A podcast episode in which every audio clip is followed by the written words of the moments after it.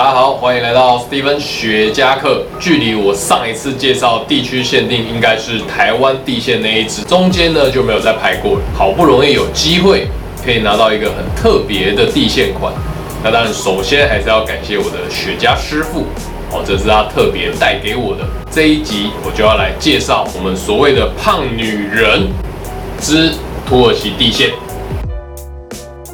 好，那一样在介绍胖女人土耳其地线之前呢，再麻烦一下，记得到我的 IG 还有 FB 的粉砖帮我按赞追踪起来。另外呢，哎，就是我的影片的频道也记得都要帮我订阅起来哦。好，那前辈拿给我的时候呢，有用保鲜膜把它包起来哦，目的就是在于要给它定湿。那现在我们就先来把保鲜膜拆掉。大家可以看到非常漂亮的一个盒子哦。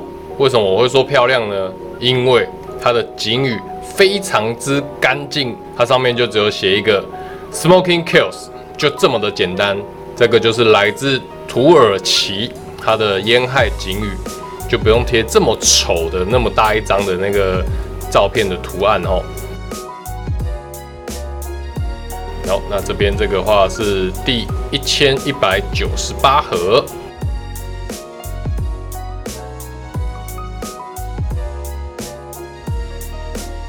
好，那大家可以看到哈，它这个制作出来的时间是一八年的七月。好，那地区限定这个计划呢，是当初二零零五年的时候由哈巴诺他们自己去推出出来的。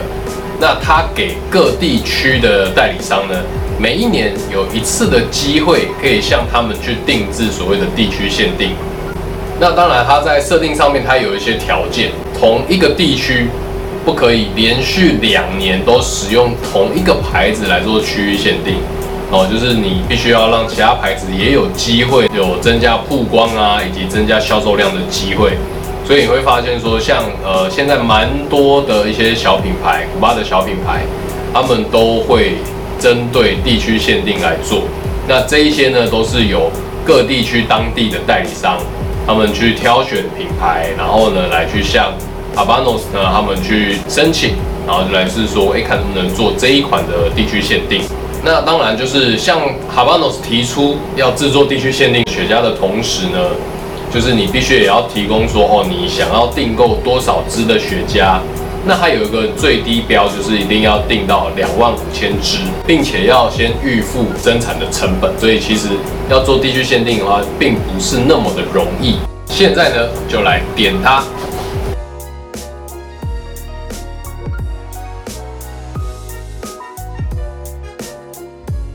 现在刚开始抽的味道呢，有一个淡淡的坚果香，然后尾韵是带一点土味，然后还有木质调的味道，然后一点点的舌尖上面有胡椒感，这是一开始刚点下去的一个香气在。那因为像最近下雨天，就是湿度比较高，所以呃这一支的湿度差不多有拉上来到六五六六左右。稍微对我来讲啊，就是稍微偏湿了一点，因为我还是比较喜欢抽在六十左右的湿度。那对于香气呈现上面，我觉得会比较更明显，而且更有层次一些。然后那个坚果味的尾韵吐完之后，它还会带一点就是微甜感，一点点的那种蔗糖香气。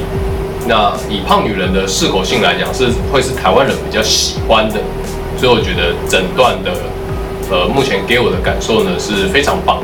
好，那我们先来说土耳其地线的尺寸哦。它的尺寸呢是 Robusto，那长度五点一寸，Ring Gauge 是五十五环，浓度的话是中等。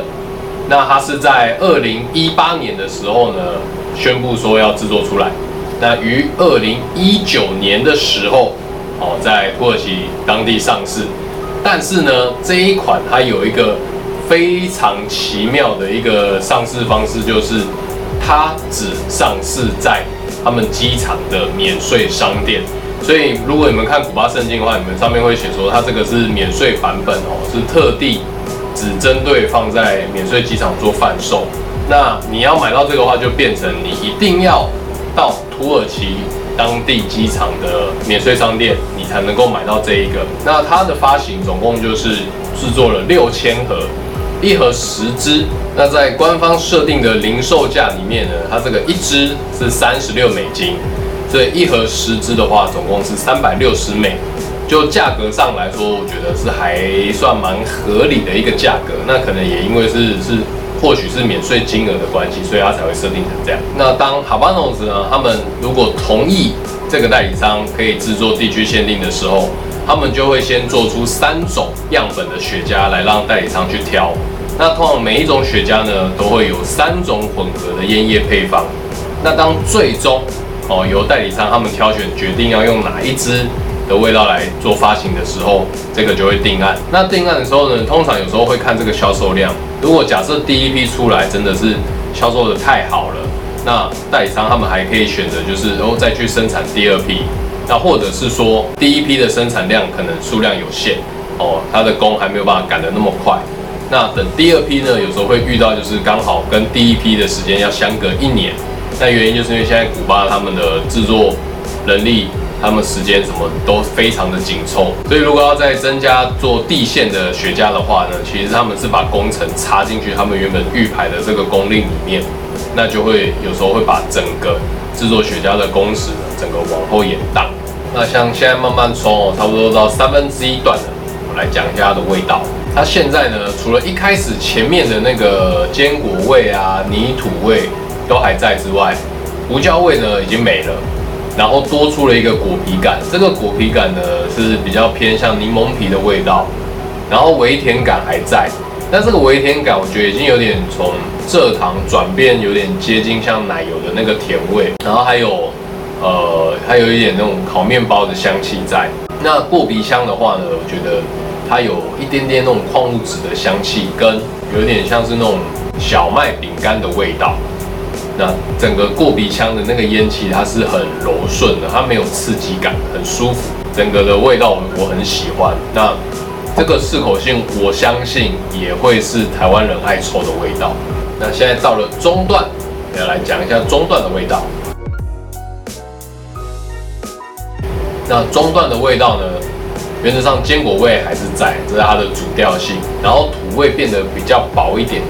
然后默默的，就是出来了一些皮革感哦，皮革味道变得比较突出一些。那我觉得很棒是那个甜味啊，它都是一直维持在它的尾韵里面。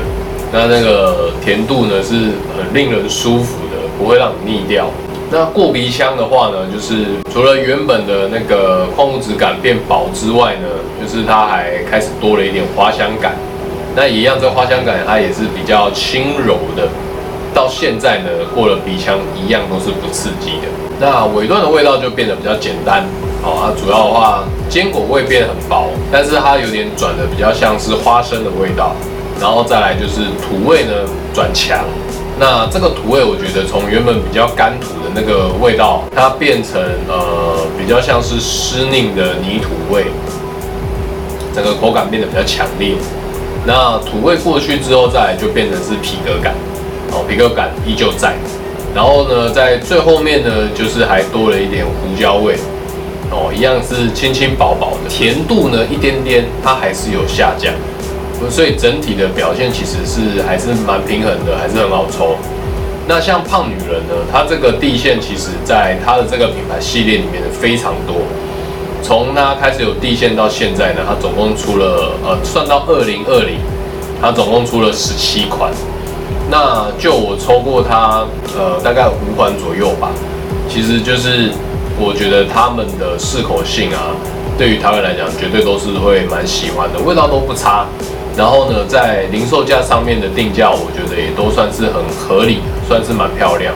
那但如果有机会，就是尽量去去玩玩看古巴的地线类，因为毕竟，呃，古巴雪茄的地线啊，其实在从发行到现在至今，应该差不多有两百四十款。那就我所知，台湾目前有全部做到地线记录的人，呃，没有超过五个人啊。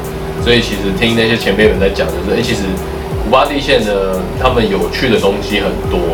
那甚至很多地线，它会跳脱出一般品牌它有的那些主调性。有时候他们会因为这个地区，他们喜欢什么样的味道，他会稍微去做一些调整。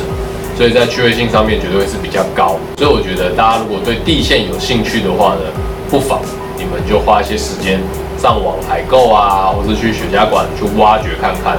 就现在古巴涨价来说，其实你只要多花一些些钱，你就可以抽到地线的。那我何不优先先去抽地线的，对不对？就是绝对会比较好玩的。好，那以上呢就是胖女人土耳其地线的介绍以及它的实抽心得。那大家呢记得有机会的话呢，就去多多抽一下地区限定款。今天影片就到这边，如果喜欢我的影片，帮我按赞、订阅、加分享，开启小铃铛。那影片就到这边啦，拜拜。